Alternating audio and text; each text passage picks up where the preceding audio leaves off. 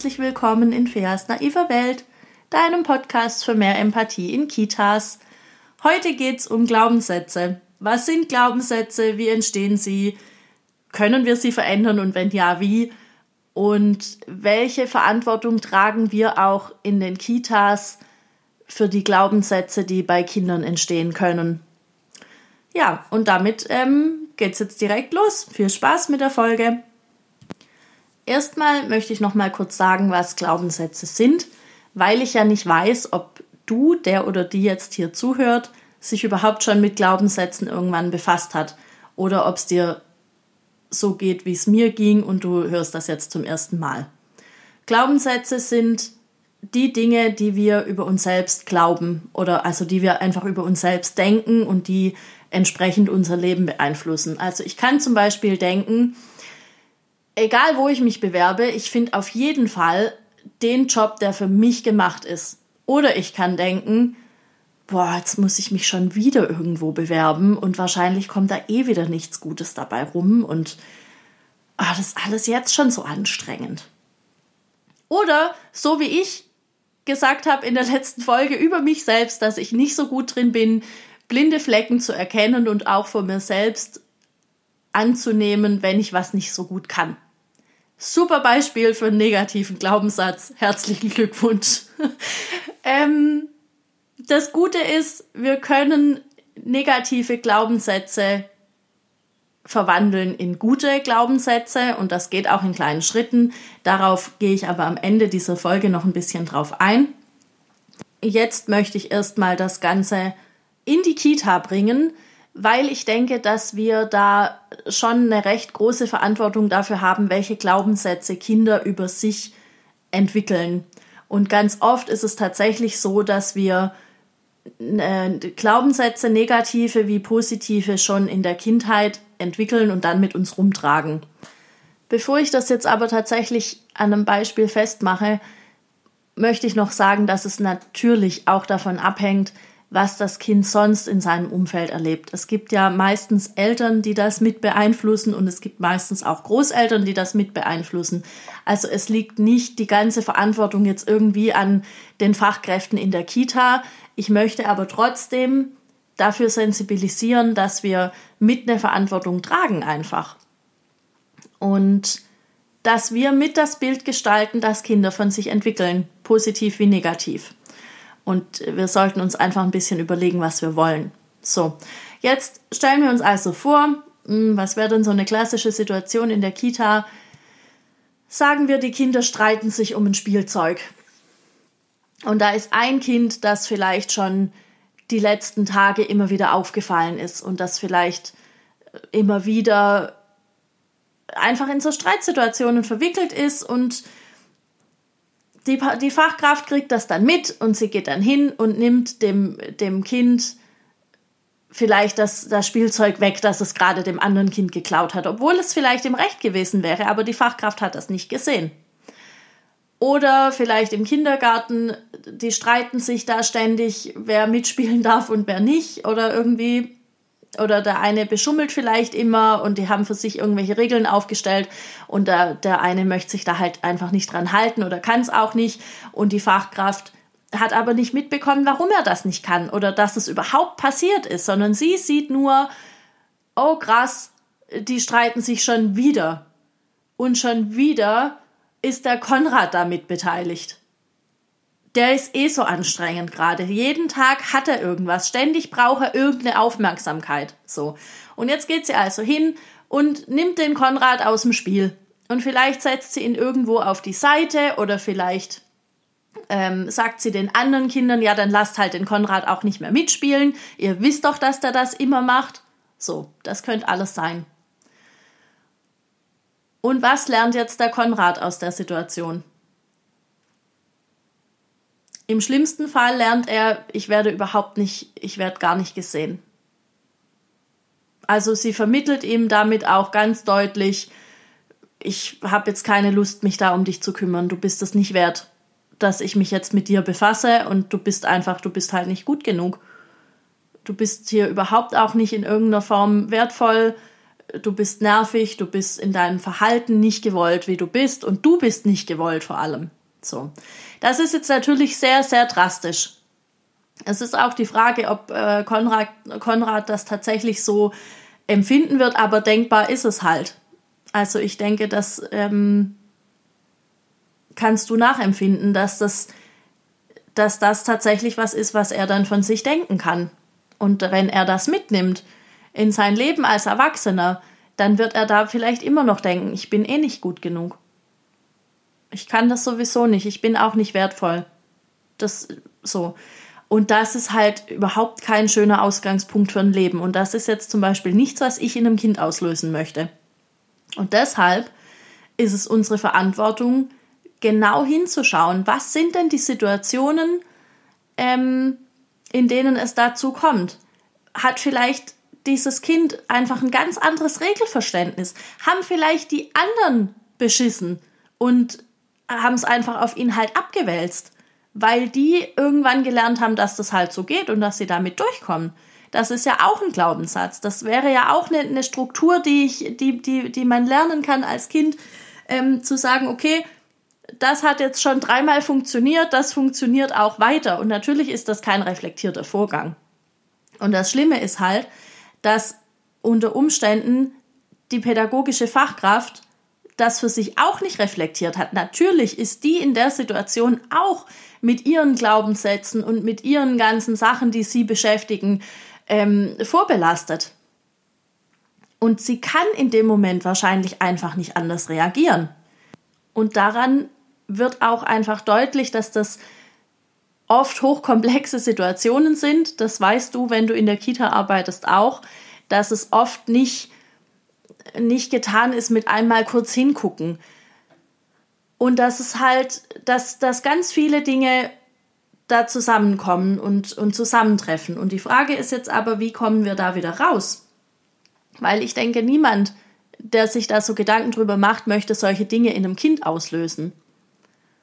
Und was mir dann schon geholfen hat, ist hinzugehen und mich zu entschuldigen bei dem Kind. Also vielleicht kurz noch ein Beispiel, das ich hatte. Ähm, ich wollte was aufräumen und da war ein, ein kleines Kind und sie wollte mir gern helfen. Und ich war aber so gestresst und ich hatte irgendwie, es war irgendwas im Tagesablauf und wir mussten uns beeilen und ich habe so gedacht, boah, wenn sie mir jetzt hilft, dann, dann wird das irgendwie noch viel länger dauern. Also es war ein recht kleines Kind noch. Dann wird das halt viel länger dauern und das, das geht jetzt nicht. Und dann habe ich zu ihr gesagt, nein, das geht jetzt nicht. Ich, lass das jetzt. Und sie hat mich angeschaut und sie hat einfach angefangen zu weinen und ich habe sie echt getroffen. Und das hat mir so leid getan. Und ich, ich habe einfach, ich habe alles stehen und liegen lassen. Ich bin hin und habe gesagt, du, es tut mir total leid. Ich wollte das nicht. Ich weiß, du wolltest mir helfen. Und ich finde das ganz arg toll, dass du mir helfen wolltest. Komm, jetzt machen wir das zusammen. Und dann hat es natürlich länger gedauert. Aber ist das nicht einfach auch scheißegal?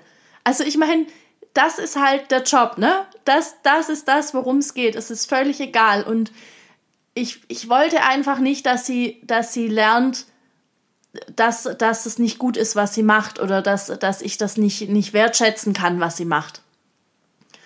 Und dann war es auch wieder gut. Das ist ja auch was, was, was Kinder ja lernen können, dass man sich entschuldigt. Und ich glaube, das fällt unheimlich vielen Erwachsenen immer noch schwer. Und das wäre auch was, was vielleicht Konrad in der Situation helfen würde, dass die Fachkraft hingeht und sagt, du, mir ist das gerade aufgefallen, mir tut das total leid, ich habe dich überhaupt nicht gefragt, wie die Situation war. Kannst du mir das nochmal sagen? Und ich bin mir sicher, dass das ganz viele ähm, schon machen, aber ich bin mir halt auch genauso sicher, dass das ganz viele einfach noch nicht machen. Aber Gott sei Dank sind wir erwachsen und wir haben ja verschiedene Dinge vielleicht schon gelernt, wie man damit umgehen kann. Es könnte jetzt zum Beispiel, wir nehmen nochmal die Geschichte mit Konrad. Einfach weil ich die jetzt gerade gut finde. Ähm, wenn, wenn ich schon weiß als Fachkraft, dass ich heute vielleicht einfach auch einen stressigen Tag habe und aus irgendwelchen Gründen nervt mich das jetzt gerade eh, ja, warum gehe ich denn dann dahin? Dann kann ich doch mich kurz zurücknehmen und sagen, Moment, das ist jetzt überhaupt keine gute Idee, wenn ich da hingehe, weil das wird nur blöd für alle. Und dann sage ich zur Kollegin, du, sorry, ich kann das heute nicht.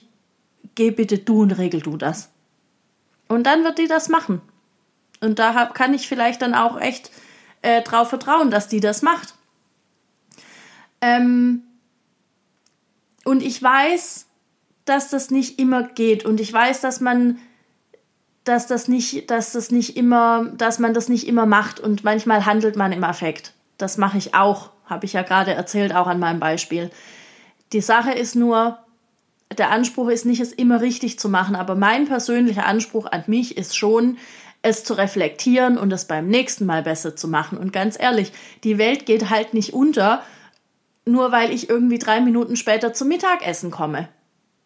Aber die Welt für so ein kleines Kind geht vielleicht unter, wenn die Person, mit der sie dann den ganzen Tag äh, verbringt, äh, mich plötzlich so komisch anfährt, obwohl ich gar nichts Böses wollte.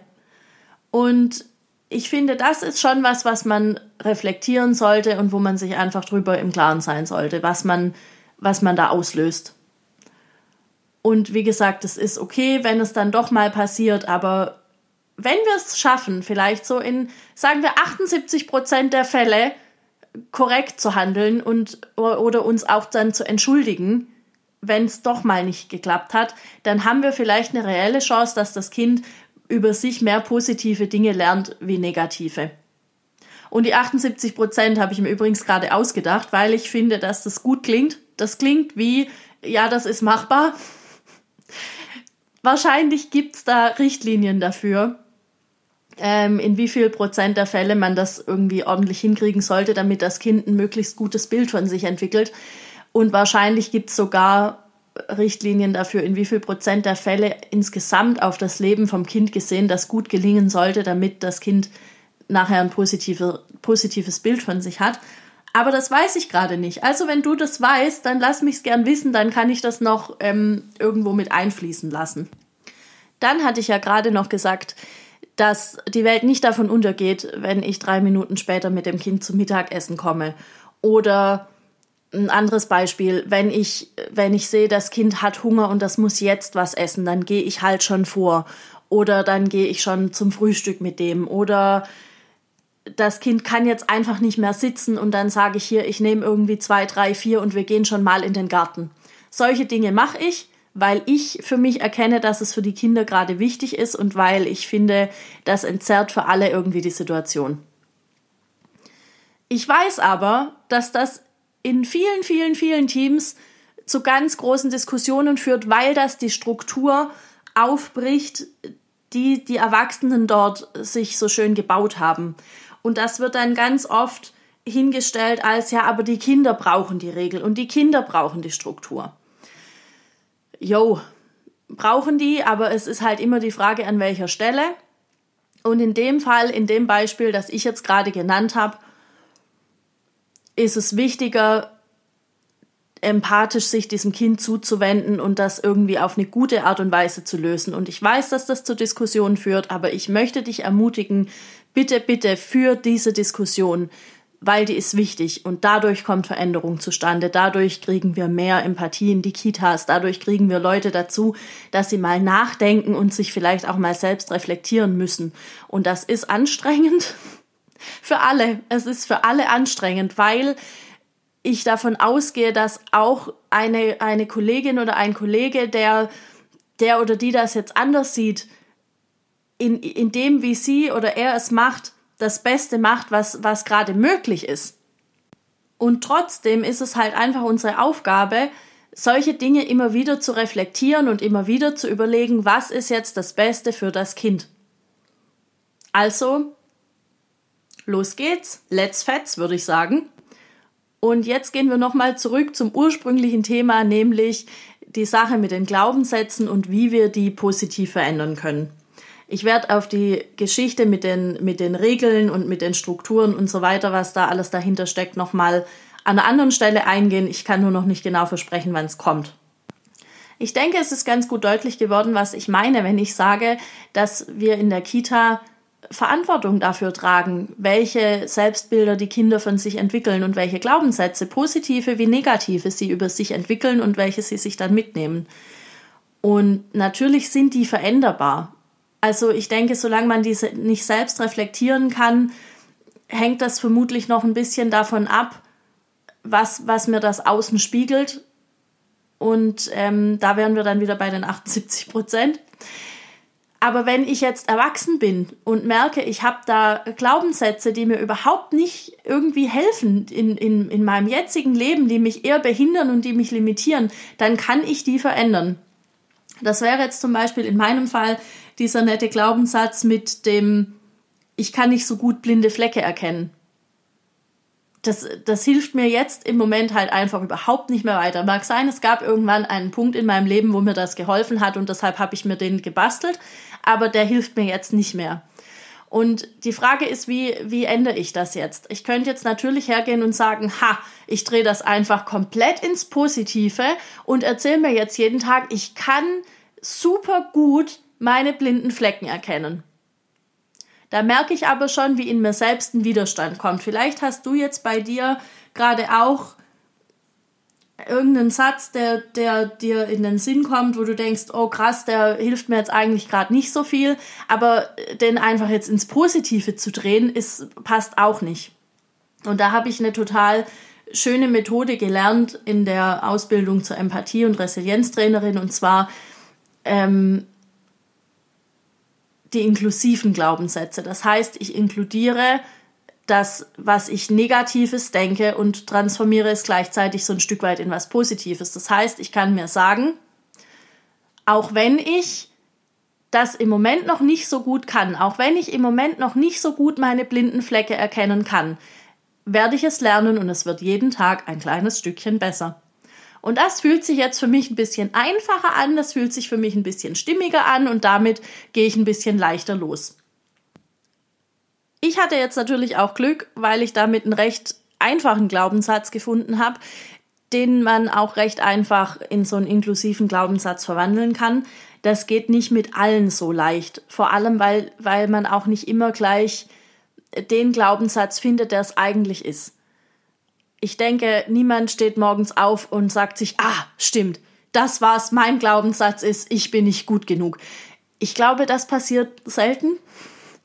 Da sind Sachen vorgelagert, aber man kommt da irgendwann hin. Deshalb schau ruhig mal, was, was du für Glaubenssätze hast, positive wie negative, und äh, lass dich überraschen, was da noch hinten rauskommt. Ich habe da schon ganz lustige Sachen erlebt und es kann auch sein, dass sich so ein, so ein sehr starker Glaubenssatz wie dieses Ich bin nicht gut genug ähm, oder ich bin generell nicht genug, dass sich das einfach auf einzelne Lebensbereiche bezieht. Aber das ähm, weiß man halt am Anfang nicht unbedingt. Und das ist eine total spannende Sache. Ähm, guck da hin.